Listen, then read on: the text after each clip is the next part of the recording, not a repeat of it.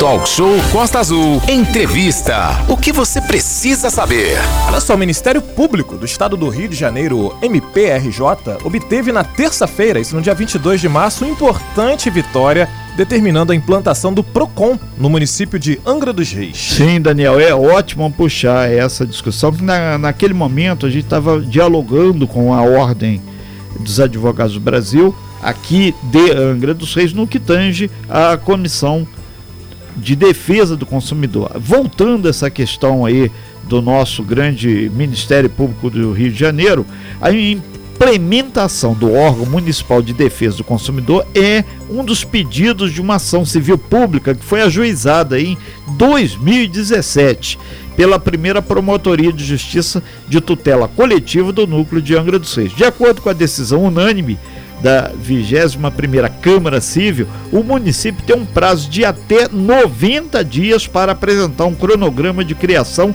e estruturação do órgão. A gente lembra que o Ministério Público do Rio de Janeiro destaca a omissão do poder público em disponibilizar um órgão de proteção e defesa dos consumidores, conforme apurado no inquérito, né, 66/13 2000, esse é o número do inquérito civil 66/13 Segundo a ação, com a criação do PROCON, os litígios envolvendo relações de consumo poderiam ser facilmente dirimidos via extrajudicial, diminuindo, obviamente, o número de ações em trâmite lá no Judiciário.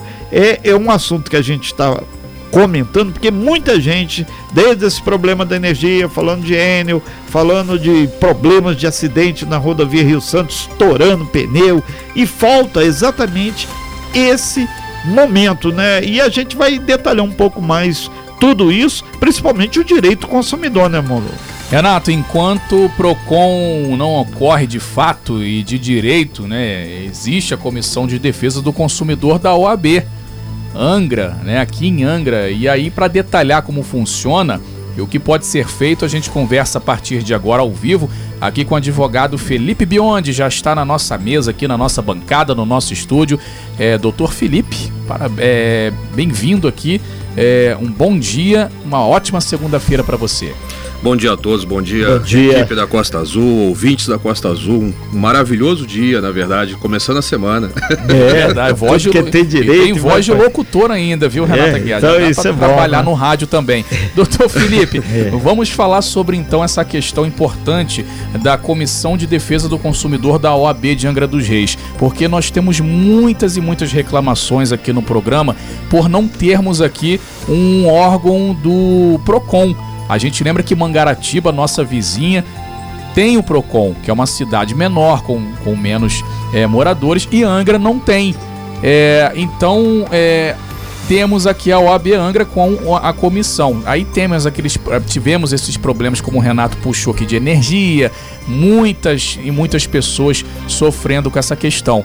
É, fala um pouquinho pra gente dessa comissão de defesa do consumidor, como que ela pode ajudar o consumidor, já que nós não temos aqui o PROCON em Angra dos Reis. No caso, a nossa comissão é formada por quatro advogados, né? E assim, a pessoa tendo algum problema, se dirigir à casa do advogado que fica na Coronel Carvalho uhum. e lá vai conseguir o atendimento ou através dos membros da própria comissão ou qualquer outro colega que esteja disponível para poder tirar uma dúvida, esclarecer. Na verdade, a atuação do, do PROCON é muito importante no sentido de fazer uma atuação mais enérgica, no sentido de notificar a empresa, é, buscar uma solução de forma amigável.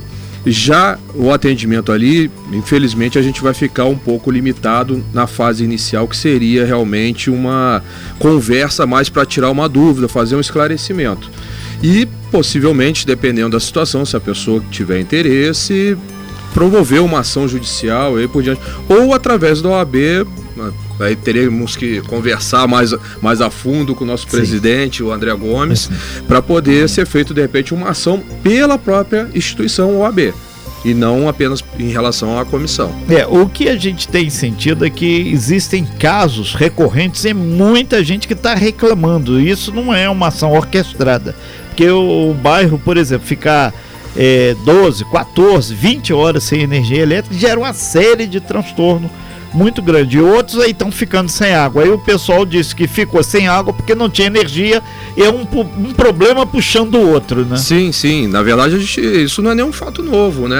É uma uma tristeza. Mas que... agora socializou para o município inteiro. Essa é a diferença, né? Não, a diferença é que tivemos aí uma chuva muito forte. Toda vez que chove muito forte, acaba acontecendo isso de uma maneira geral. Mas a falta de energia elétrica na cidade não é nenhum fato novo. Fiz diversas ações, até ações pontuais de bairros inteiros e referente a isso. Só que a gente tem diversos problemas, né? Um problema principal é o excesso de, não sou contra o meio ambiente, mas é um excesso de legislação que não deixa a empresa fazer uma poda. Não que a empresa seja maravilhosa, até porque não é, falta investimento. Teve uma ação no civil... caso específico das ilhas, então hoje a gente recebeu aqui da Jipoia, pode ser então não ter um sistema de poda eficaz. É, na verdade a poda, poda eficaz ficaria meio complicado. Com essa cacofonia, daqui a pouco vão falar outra coisa. Porque, na verdade, eles teriam que ter a licença, e essa licença é pontual apenas para aquele momento.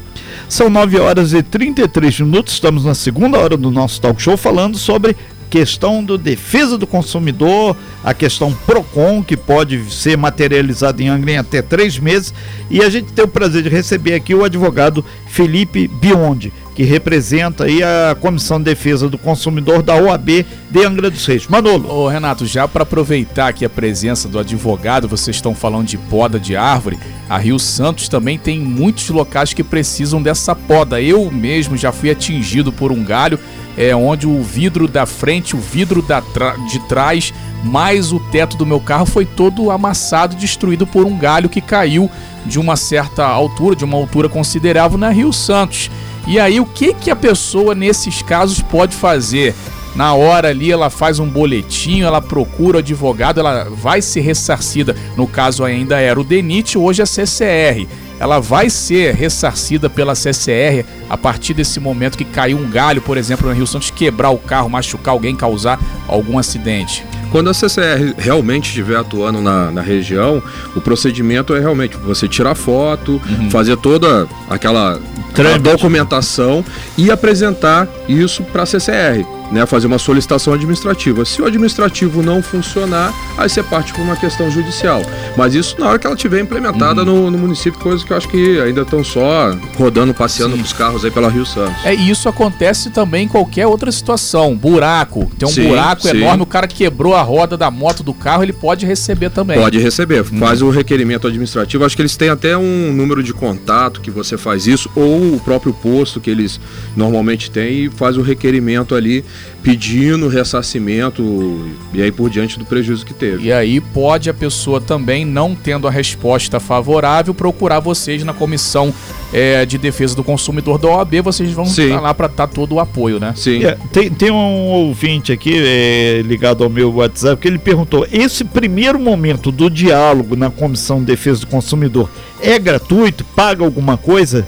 É gratuito. É gratuito. gratuito. É gratuito. É uma Na verdade, só dali por diante, Se a pessoa falei, quiser entrar a gente fica ação, limitado tá. numa, numa conversa, num, tirar uma dúvida, mas ali Perfeito. se quiser entrar com uma ação, o, o, colega vai passar valores, aí por dia como é que vai funcionar, Perfeito. cada um trabalha de uma forma. E, e, e, tem uma coisa também, qual, assim como você falou do caso que o Manolo deu, que caiu galho lá na, no carro dele, maior número possível de, de documentos que comprove aquele dano, aquele sinistro que aconteceu, Sim, né? Foto. Hoje todo mundo tem um celular no bolso, uma câmera no bolso e vai tira foto de todos os ângulos, tira foto principalmente do local para identificar qual o local da rodovia Perfeito. que aconteceu. É, na época eu lembro que estava chovendo muito, era à noite, não deu nem para se fazer um registro decente e não deu nem para ligar para a Polícia Rodoviária Federal, porque não tem sinal, não tinha sinal no local que aconteceu.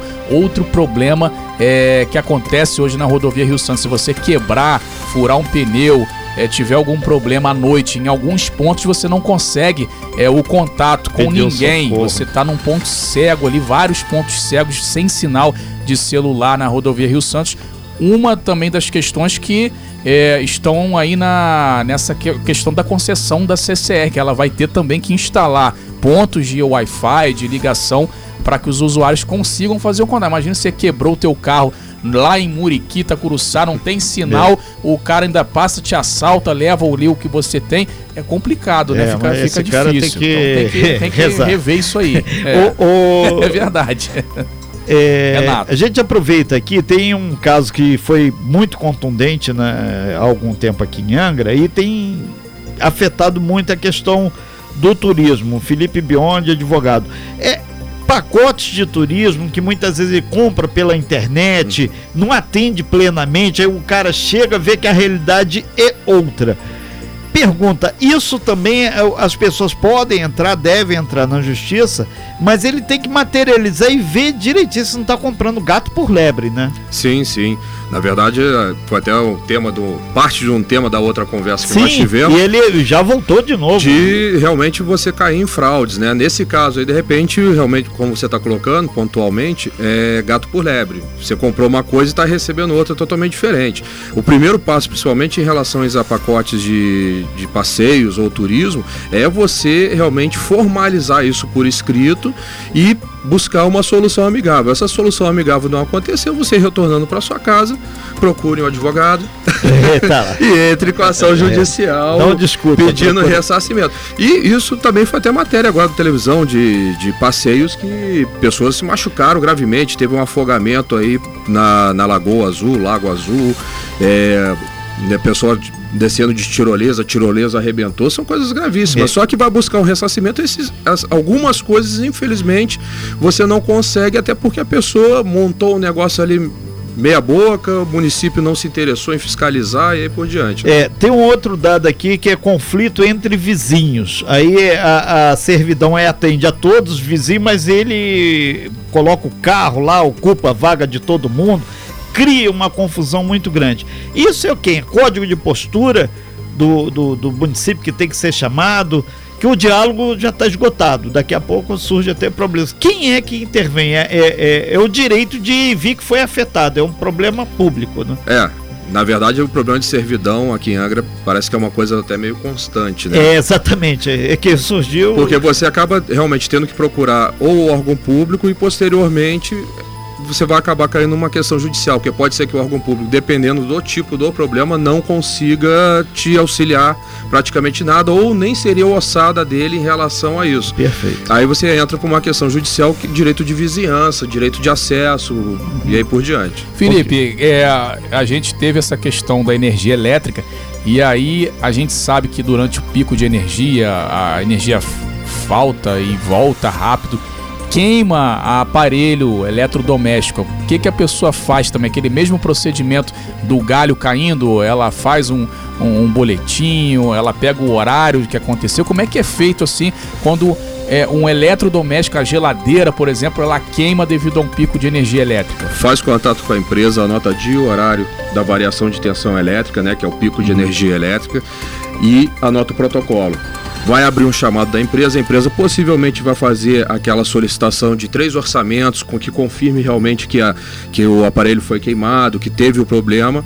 A empresa, alguns casos resolve, outros casos vai te responder que não aconteceu nada naquele dia e que você está criando caso com a empresa sem necessidade.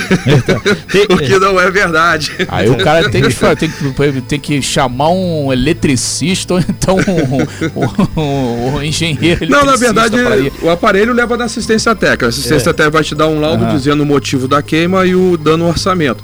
Se fazendo esse procedimento você estando com os protocolos não resolver, entrar com uma ação pedindo ressarcimento e mais compensação por danos morais em decorrência do problema ocorrido. É, Felipe, tem aqui um, um, uma pessoa falando sobre a questão do preço do combustível em Angra. Ele falando que muitas vezes ele pede a nota fiscal para ter um comprovante que aquilo ali está realmente ok, e aí o posto enrola, diz que não tem, que não sei o que tem que fez a venda do produto tem que ter o documento fiscal, não tem sim, desculpa. Sim, não tem, não tem muito o que enrolar ou muita justificativa.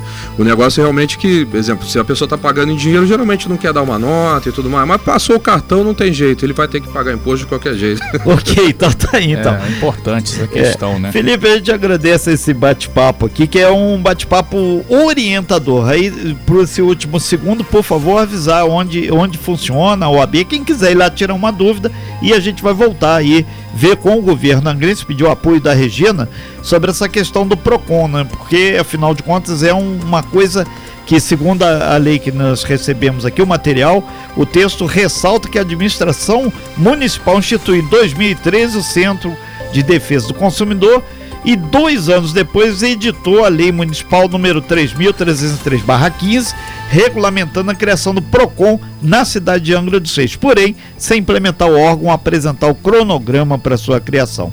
Ou seja, tem algo estranho no ar. Por isso que tem 90 dias para a gente esclarecer isso aí. E agora chama o PROCON para reclamar, Renato, sobre isso?